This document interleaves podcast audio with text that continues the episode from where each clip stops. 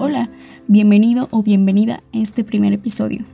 Hoy hablaré del miedo, comenzando por entender qué es. Bueno, antes de dar mi definición personal, decidí escuchar qué es lo que opina otra persona sobre esto. Le pregunté a mi mamá y respondió, es una emoción que se tiene durante alguna amenaza. Y pensándolo bien, esto es real.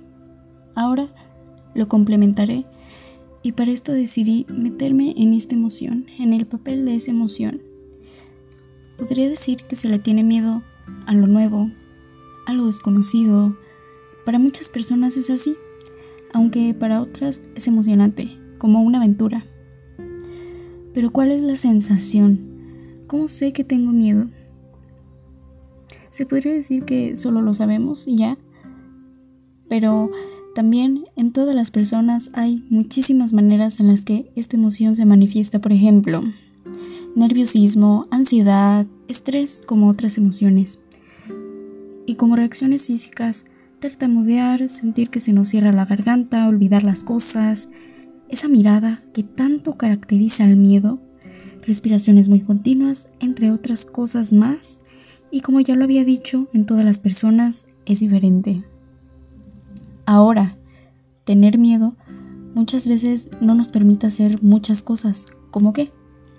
Bueno, posiblemente alguna aventura que otras personas vivieron y tú por algún temor que tenías em, no tuviste esa experiencia y al final dijiste, lo hubiera hecho, pero el miedo te ganó y no lo hiciste.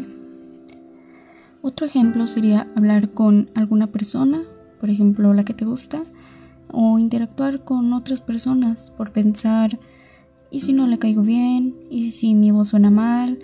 Entre muchísimas cosas, pero déjame decirte que estas cosas nos detienen a más, nos detiene a nuevas oportunidades, ya sean laborales o personales, a nuevas personas, a nuevas experiencias, nuevos conocimientos, etc.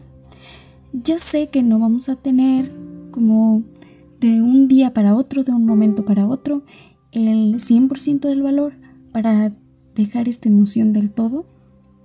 Pero lo que sí tenemos y podemos hacer es dar pequeños pasos, poco a poco. Aprender eso que tanto hemos querido desde siempre. No sé, por allí aprender a tocar algún instrumento, aprender a cantar, pintar, entre muchísimas cosas, muchísimas actividades. Y aquí una frase. Si dejáramos el miedo, podríamos aumentar nuestra felicidad y nuestra seguridad, lograr las cosas que siempre hemos soñado y actuar. Y bueno, me despido de ti con un enorme abrazo virtual y nos vemos en el próximo episodio. Gracias.